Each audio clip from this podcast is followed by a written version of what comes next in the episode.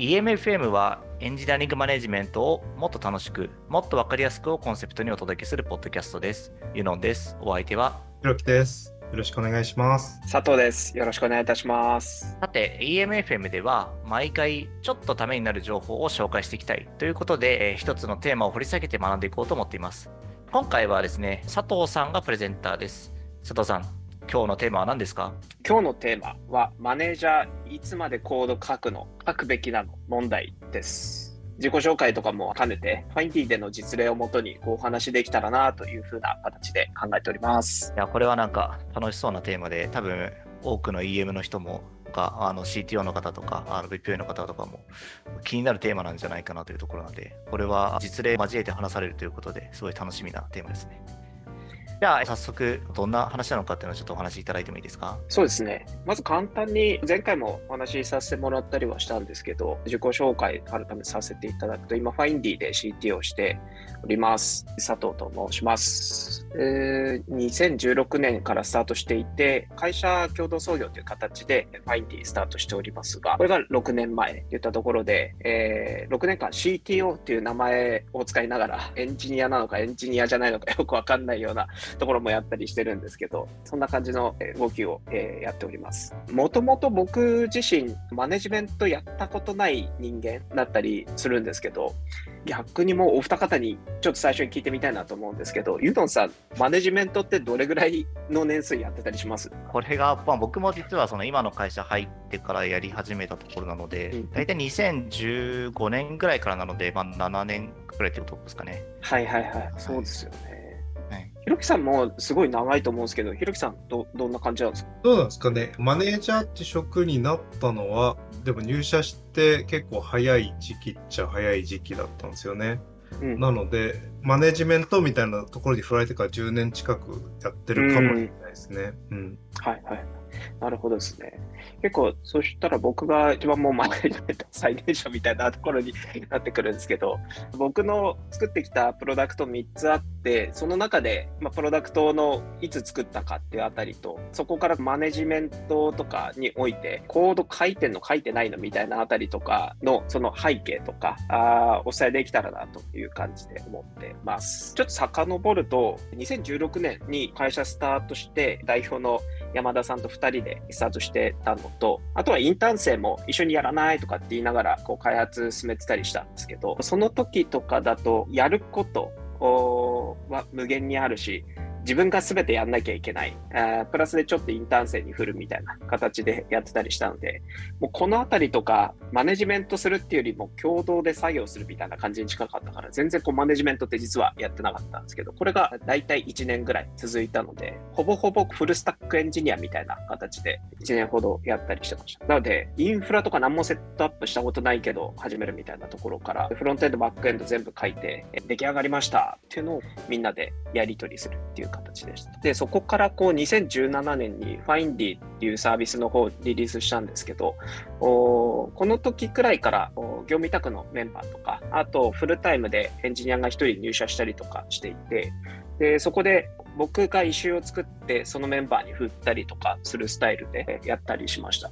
これがその時に初めて入ったメンバーをマネジメントするっていう形で進めていたので、実際にこうやってたこととしてはコード書くっていったところは7割ぐらい僕も自分の業務のうち7割ぐらいやりながら、プレイングマネージャーみたいな形で30%くらいはメンバーのタスクをこうどうするっていうのを決めていくっていった形で進めてたんですよね。この時は、この30%では、そのタスクの割り振りを中心としてたっていう話でしたけども、なんかピープルマネジメントのみたいなこともやられてたんですかその時はほぼほぼ何もやってないですね。メンバーも入社したてで、ワンオンワンとか、本当に一緒にお昼ランチしに行くのが週3ぐらいであったから、もうその時になんか話したいこと話すみたいな感じだったから、なるほど。形式上なんかワンオンワンするとか、評価制度どうしようみたいなあたりとか全く気にせず、えーとりあえず開発するのに集中するっていう感じだったから、異臭作るのが100%っていう感じでした。結構このあたりとかめちゃくちゃ僕の中でマネジメントしたことないから、マネジメントとは何ぞやみたいな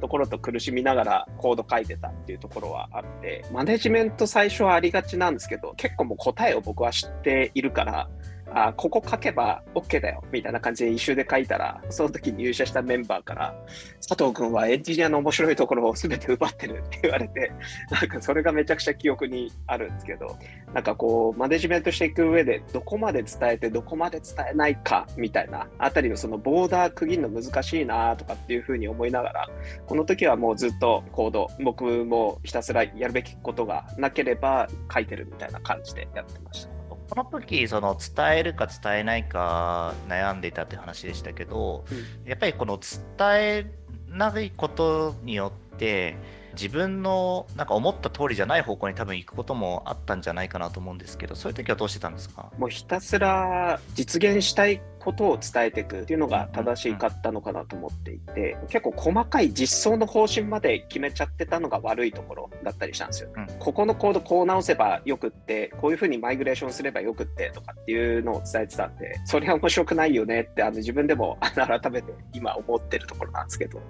だからやりたいことはここなんで、あとはお任せしますぐらいな形で今だったらできるなとは思うんですけど、あのどこまでを口出していいのか、口出さないのかっていうところと、自分の理想とするもので今まで結構100%作ってきたから、なんかそこをこう崩される怖さみたいなところがあったのかなっていうのは今思ってるところですかね。なるほど。うん、まあそういった怖さと戦いながらやられていたって話なんですね。そうですね。まだこの辺りはメンバーもそこまで多くなかったし、自分もこうコード書くっていったところに集中できてたりはしたので、全然コード書いてこうっていう気持ちでいたのが2017年くらいだったりはしましたね。で、2つ目のサービス、FindD フリーランスっていうサービスの方も出したりしてたんですけど、これが2018年に、えー、リリースしてまして、まあ、この時にフルタイムで複数人エンジニアも入社してたりとかして、副業メンバーも多い時だと5人から6人ぐらいいたような時期だったりしたんですよね。ここら辺から結構結論で言うとコード書かなくなり始めてきた時期だったりしたというところがあって、副業メンバーマネジメントもしなきゃいけないし、他のその入社したメンバーのオンボーディングみたいなところとかあとプロダクトの部分の意思決定どうしていくっていったところが結構ファインディフリーランスの動かし方僕にも委ねられてるみたいな形だったりしたのでそういった意味で書く時間が徐々に減ってってなんか焦りながら土日にコード書くみたいなことをあの副業の佐藤がコード書きますみたいな感じでみんなにジョーク言いながら書いてたんですけど結構ここら辺で心境が徐々に変わり始めたなっていうのはあったりしましたね。心境が変わったんですか？はい、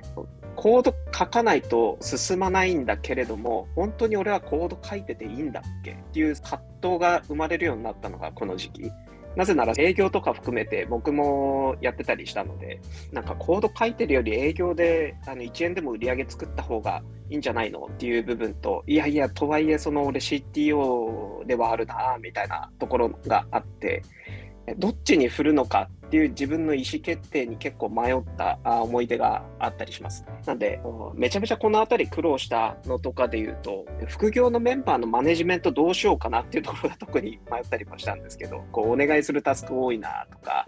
あとはお互いの進捗、僕もこうコード書いてないから、なんかどこまで書いてもらったんだっけって思い出すのにすごい時間かかったりとか、自分が書いてバグを起こしちゃって、それをこう副業のメンバーに直してもらおうとしたら、こう急ぎのものをこう依頼して、あ、なんか自分でやった方がめちゃくちゃ早かったかもと思いつつ、だからコード書いちゃいけないっていうさっきの葛藤があったりしたので、このあたりはめちゃくちゃこう悩ましいなと思いながら過ごしてたなっていう感じはありますね。なんでもそこら辺からこう学んだこととしては、いかに副業のメンバー含めて、タスクを簡単なものに、シンプルなものにしていって、1日で終わるよねっていうタスクに落としたりとか、プルリク分割していて、コードレビューしてくださいって言われて、何百行何千行っていうコードが来ると、さすがに僕も時間取れなくて全員が死ぬっていう感じになっちゃうから、すぐに見れるように、プルリクのサイズをこう小さくしていくみたいなところとかは、一周のサイズがちっちゃくなるにつれてやってたりしたかなっていうのがあったりしたのと、あとはここら辺から毎週ワンオンワンとかし始めたりしていて、自分のコード書く時間よりも、誰かに何かをお願いして、どういう期待値で、どういうふうなことをお互い思ってるかっていうのを時間使うようになってったなっていうのがあって、結論としては、エンジニアマネージャーのロールとしては50%くらいが僕の中で占めていながら、えー、エンジニアリングの時間としては結構10%あるかないかぐらいになっていて、実質もえーエンジニアマネージャー業があのほとんど、プレイングマネージャーみたいな感じあんまり言えなくなってきたなっていうのがこのあたりで、結構エンジニアのコード書いてた時期が今思うとそんなに長くないんじゃないかなっていうのが ありますね。まあ一周を分解したりとか、プルリクをこう分割するみたいなところをやられたっていう話をされてたと思ったんですけど、はい。それも全部こう佐藤さんがその副業メンバー全員に対してそういうことをやられてたんですか？そうですね。週1ミーティングしましょうっていう感じにしていて、お互いにその週1のミーティングのタイミングで来週までにこれあの仕上げますっていう風な感じでやってたりしたんですけど、さすがに副業のメンバーとかも1週間で8時間から16時間ぐらい、週1か週2分ぐらいの稼働時間になってくるんで、そんなに大きいタスクできないんですよね。なので、1週間でお互いに結果が見えて、うん、お互いに頑張ったってはっきり言えるよね。まあ、つまり、そのプルリクがマージされたとかっていうイベントが起きた方が嬉しいかなと思ったんで、そういった意味でお互いの期待値をすり合わせるとなると、大体1人日か最大でも2人日ぐらいのタスクとか、1人日のタスクを2つとかっていうような感じぐらいにしといた方がいいよねっていうのが、そこから得た知見みたいな感じですか。お聞いてて思ったのは、そういったこう、お互いの期待値をすり合わせるために、まあ、そのやっていたっていう話をされてましたけど、そのそうそういうためにタスクを分割したりとか、プルリクを分割するっていうことを、そういうネタをもとにやるっていうのは結構面白い発想だなというか、今まであんまりそういうふうに考えてきたことなかったなと思ったので、うんそういうタスクを分割するとか、プルリクを分割するっていう、エンジニアが全員でやることに対して、そういうふうに捉えるのは結構新しいなっていうのは今聞いてて思いました。そうですね、まあ、このあたりやっていかないと、どうしてもチームが回んないみたいな状況になってたんで、なんか自分だったら全部一気に同じプロリクでやるなとかって思いながら、すげえ細かくてレビューするのめんどくさいなって、その時は思いながらやってましたね。だから書いた方がぶっちゃけ早いんだけど、ただ僕が書いてると、えー逆に遅くなるシーンが目立ってきたんですよね、このあたりは。なので、ボトルネック僕っていうことが日々あの感じることも大きかったんで、なるべくそのやらない意思決定をもう歯を食いしばりながら、うんお任せしますみたいな感じでやってましたね。ちなみにひろきさんは今までそういうボトルネックが自分にあるなって感じたことってあるんですか？当然その人生の中にはあるなと思うんですよ。結構意思決定でストップしてしまうこと、ボールを掴んで離さないみたいなことはどんどん減らしていきたいなとは思ってたんで、ボールが来た瞬間打ち返せるようにしてて、自分の作業待ちにしないとか、自分のアクション待ちにしないっていうことは結構意識はしてるんですよね。うんなんで、それは今今でもそうで、で、ソースコード書く書かないの話で言うと、僕自身が一つのプロダクトの開発をしましょうっていうところの関わってるところよりも、マネージメントしながら書くってなった時には、みんなの生産性を上げるためのコードみたいなのを結構書いてたりして、まあ最近だと当たり前になったりするので言うと、インポートする時のインポート順が美しくないと、ソースコード追いにくいとかあるじゃないですか。そのセうんうんうんあれを、その統一された自自社のルールにも合わせられるようにして、勝手にマージするときにききれいにソートしてくれるとか、そういったリンター系のツールとか、フレームワークとしてこういうの書こうとしたら、この部分がすごく書きやすくなるためのツールとか、あるいは解析して、コードレビュー半分ぐらい自動的にやってくれるう系のツールとか、なんかそういうのを作りながらマネージャーしてたかもしれないですね。なるほど、なうんそうすると自分がボール持ってたとしても、それでなんか仕事がストップすることはなくて、何かエンジニアリングするとみんな喜んでくれるっていうのが、すごくサイクルとしては分かりやすくて、技術的負債の部分も可視化して、なんか、まあサイクロマチックコンプレクシティとか高いよねとか、ここはどうだよねみたいなのを可視化して、数字化してみたいなものを作って見せるようにしたりとか、なんかそういうふうに自分が何かのボトルネックにならないんだけど、開発で貢献できることっていうのは、結構アイデア一発ものもあれば、ちょっと技術力ないとできないこともあるんですけど、そういうのは結構、その、プレイングマネージャーじゃないですけど、開発は結構してたかなと思っていて、ただ、ボールは自分が持たないは結構してましたね。なるほどなるほど。うんなるほど。僕とかもこの、そうですね、次の2021年、ここから2018年から飛躍しちゃって、2021年になっちゃうんですけど、その間とかに、やっぱりメンバーがこう、えー増えていって、2021年くらいで大体12人くらいエンジニアフルタイムで入ったりとかして、業務委託も25名ぐらいっていう感じに合わせて25名ぐらいになったんですけど、やっぱりそこら辺の時から結構今のひろきさんのお話に近いんですけど、自分がボトルネックになり始めてるなって感じた2018年からもう意識的に意思決定のスピードというか、うん、ちょっと考えるわっていう癖をやめてったっていうのはありますね。なんかコードそのあたりから僕書くよりメンバーが書いた方が圧倒的に早いなっていうなんかわかんないですけど、自分のコード書いてる時のスピードの遅さまではいかないんですけど、なんか効率の悪さというか、それよりはメンバーにとって、えー、これ A と B どうした方がいいと思いますって言われて、もう即答で A ですね。なぜならこうこうこういう理由でこうなんで、こうした方が絶対にいいと思いますみたいなとか、逆にその A と B どっちがいいと思いますに対して、僕に聞くけどどっちがいいと思いますみたいな 感じのことをこう返して、で、そこから、なるほど、それは A ですよね。なぜならこうだからっていうような感じで、僕が意思決定のボトルネックにならないっていうのはめちゃめちゃこの2年くらいはちょうどやってたなっていうふうに感じているのと、あと、すごいあるところで言うと、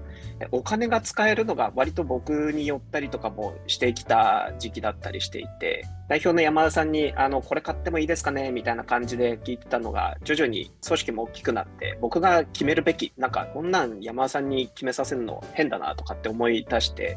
そこから自分で即答で、これ、これにお金使いたいんですけど、どうですか？に対して、もう速攻で頭の中で計算して、あ、うん、いいんじゃない？みたいなので、これ基本的に導入結構時間かかるんですけどとかって言われながら、うちの組織だともう秒で決めてくれて最高みたいな感じになってたりとかするんで、結構エンジニアの徐々にこう組織としての生産性を上げていくみたいなところとかが最近僕の中で課題だったりもするんですけど、まあ、どうやって上げていくかってなった時に僕が確かにボトルネックにならずにメンバーが気持ちよく働ける仕事業務が進むことみたいなところで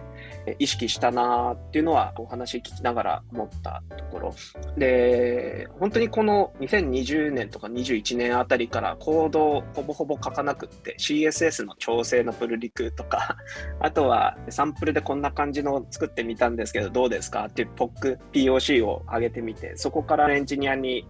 実際にコードをもっといい状態に変えてもらったりとかしながら、あ僕のイメージ、コードで表すとこんな感じなんですよっていうところまでの本当に簡単なコーディングしかやらなくなったなっていうところで、ほぼほぼ僕の業務的なところで言うと、この辺りでコードを書かなくなりましたっていうのが、大体10人超えてきて、1チーム5、6人以上はいるなっていう状態になった時から、僕はもう圧倒的に減ったなっていう風な感じは受けますね。うんなんで、まあ、この辺りとかで言うと、徐々にこう、フロントエンド誰が書く、バックエンド誰が書くっていう感じで役割分担とか、チームでもされてきたりとかしていて、フロントエンドこう変えようよって結構フロントエンド複雑、まあ、いいアーキテクチャではあるけど、僕からするとなかなか複雑なコード書いてんな、みたいな感じになってきて、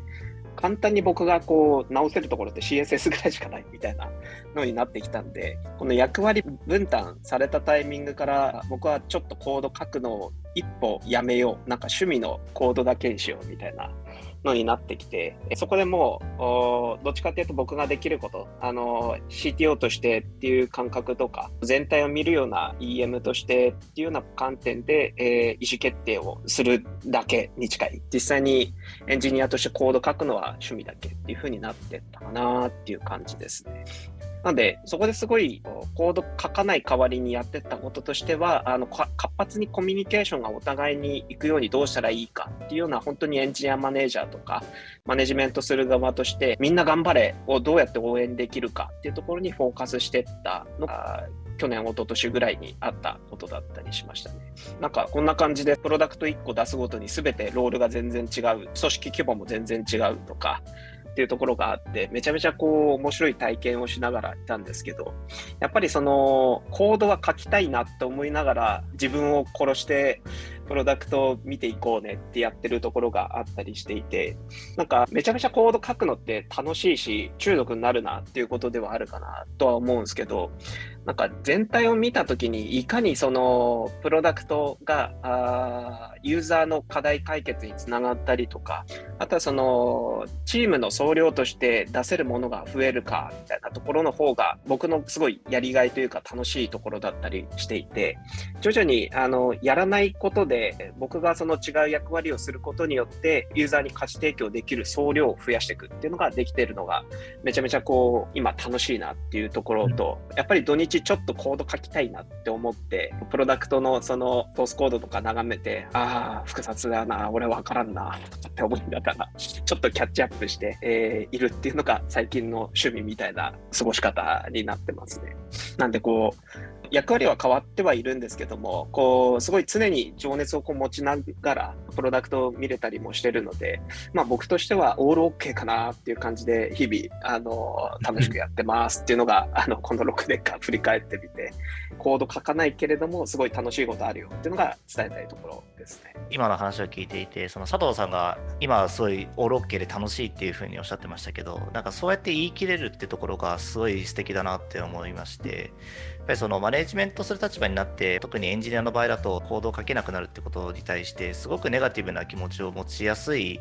場面なのかなというところなんですけど、あ、る意味それとは、そのコードを書くというところからすると、キャリアとしてはちょっとこう外れているという中で、佐藤さんがプロダクトに貢献できてるとか、チームが良くなることに対して楽しいとか嬉しいという気持ちになってるということは、すごい会社にとってもそうですし、もちろんこれを聞いてる方とか、これを見てくださってる方に対しても、勇気を与えることなのかなっていうのは今聞いてて思いました。うーん、ありがとうございます。なんか、最悪コード書きたくなったら土日たくさん書くでしょって思っちゃったんで、なんかそこで割り切ったような気はするんですよね、自分の中で。なんか最近そんな記事とかも結構界隈でえー大きくなってたりすると思うんですけど、まあ土日勉強するとかなんか、っていうよりはもう息吸うようにみんなやってるよね、みたいな感じに自分の中では多分なるかなと思ったんで、まあ諦めがつきやすかったかなっていう感じですね。ユノンさんとかって結構コード書いてるんですか、今も？今はもう全然書いてないですね。あの、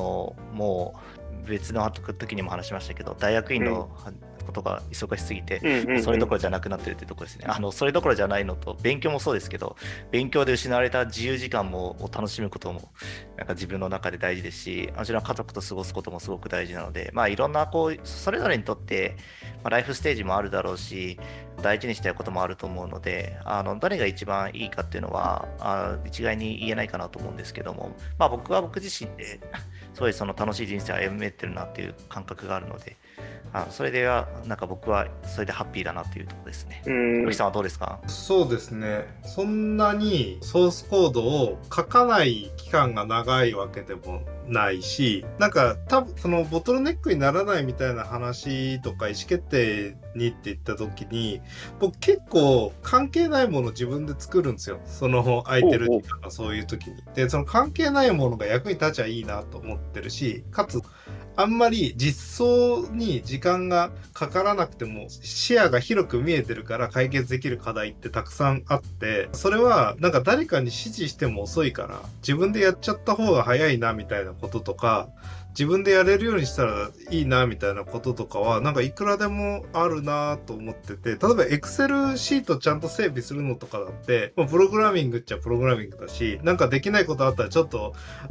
画数書いたりしてみたりするし最近だと Google コラボラトリーとかでちょこっとそのデータサイエンスっぽいことやったとか EX クライテリアのあの簡易診断うん。のやつとかって、あれ多分12週間で僕一人でこう合間のミーティングとミーティングの間の1時間にこれ書いてその間の1時間にこれ書いてみたいなこと決めてやったら12週間で一応なんかまあそういうのとかできたんですよね。早いっすね。はい。でなんかそれって解決する意識というかなんかポモドーロテクニックみたいになっててちょうどその合間の時間が1時間しかないからこの1時間の間にこのイシューを終わらせてみたいなことをやってたら意外と進むなとかあったりして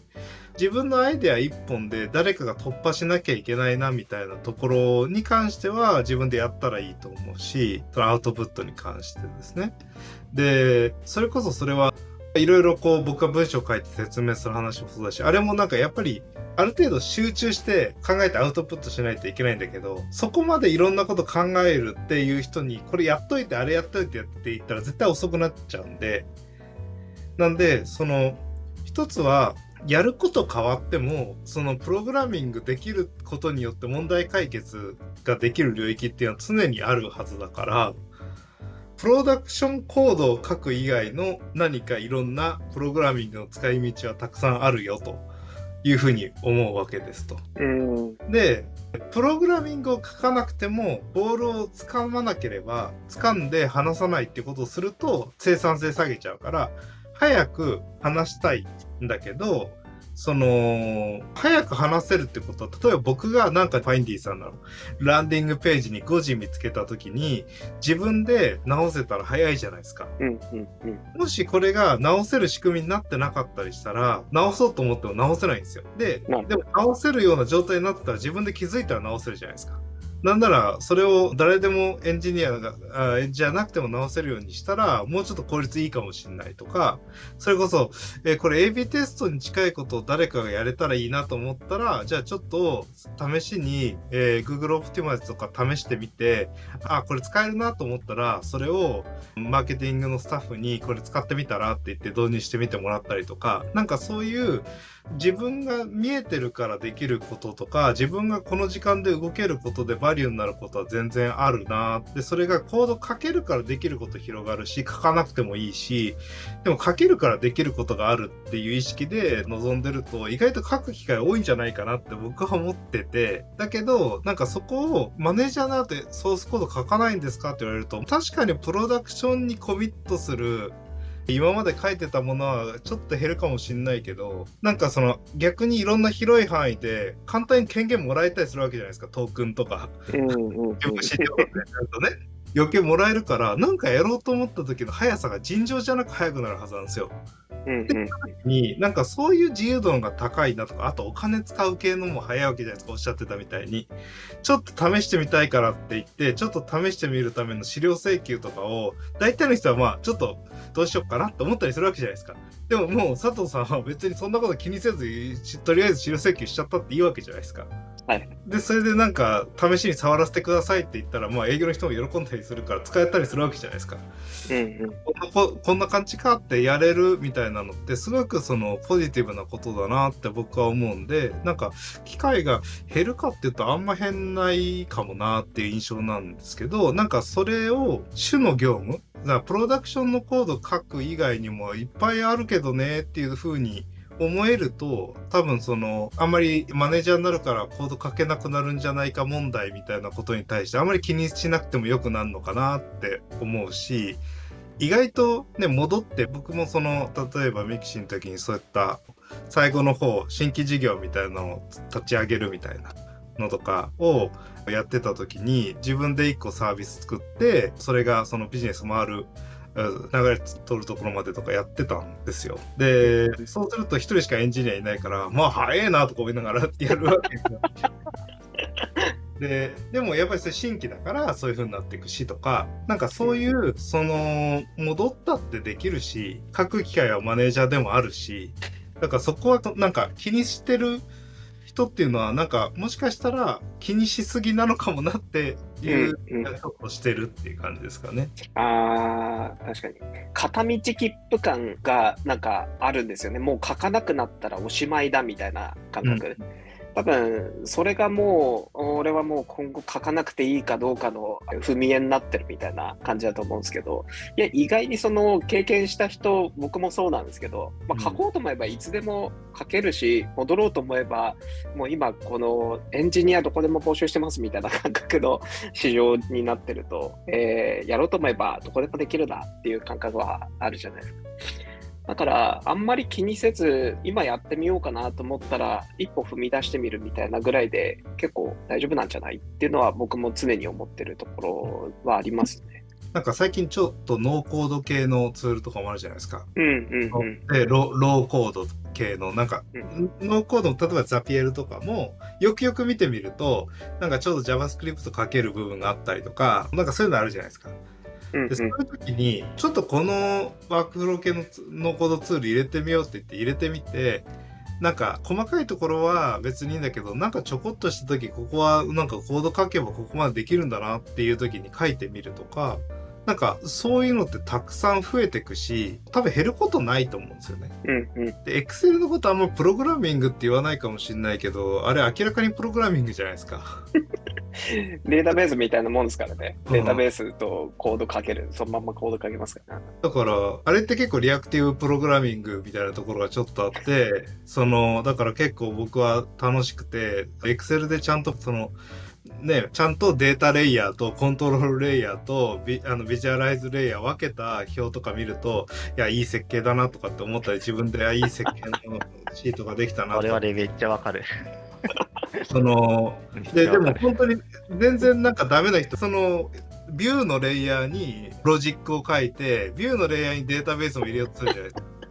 でそうすると、そのプログラミングが分かるっていうか、情報設計とかアーキテクティングが分かるとか、そそういうことがあるだけで、なんか別にちょっとした業務でも効率化できるから、僕はそういうのでスキル的にどうしようみたいなことを思ったことがそこまでないなとは思ってて、なんか例えばちょっと kintone 触ってくださいとか、ちょっとなんか Salesforce 触ってなんとかしてくださいって時も、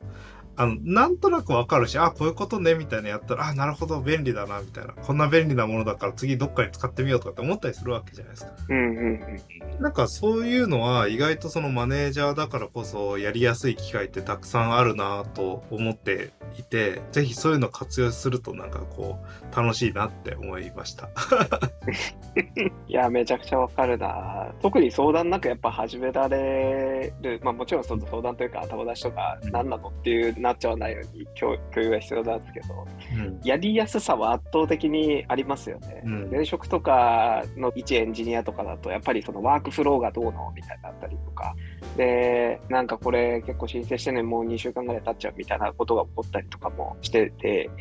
それはそれでちゃんと範囲がこう、きちんと狭まってていいのかなとは思う一方で、自分のその裁量の広さみたいなところはマネジメントレイヤーとして何かやってることで、その対価というか、えーまあ、大変なお仕事ではあると思うんですよね、マネジメント、EM とかっていうあたりって。まあ、とはいえ、その選択できる、えー選択肢の数みたいなところも圧倒的に増えるのがすげえ楽しいなとは思ってるんで、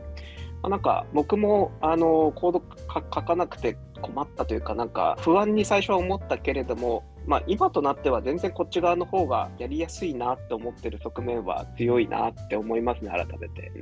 あとなんか僕がちょっとだけど大丈夫かなっていう気持ちになった時に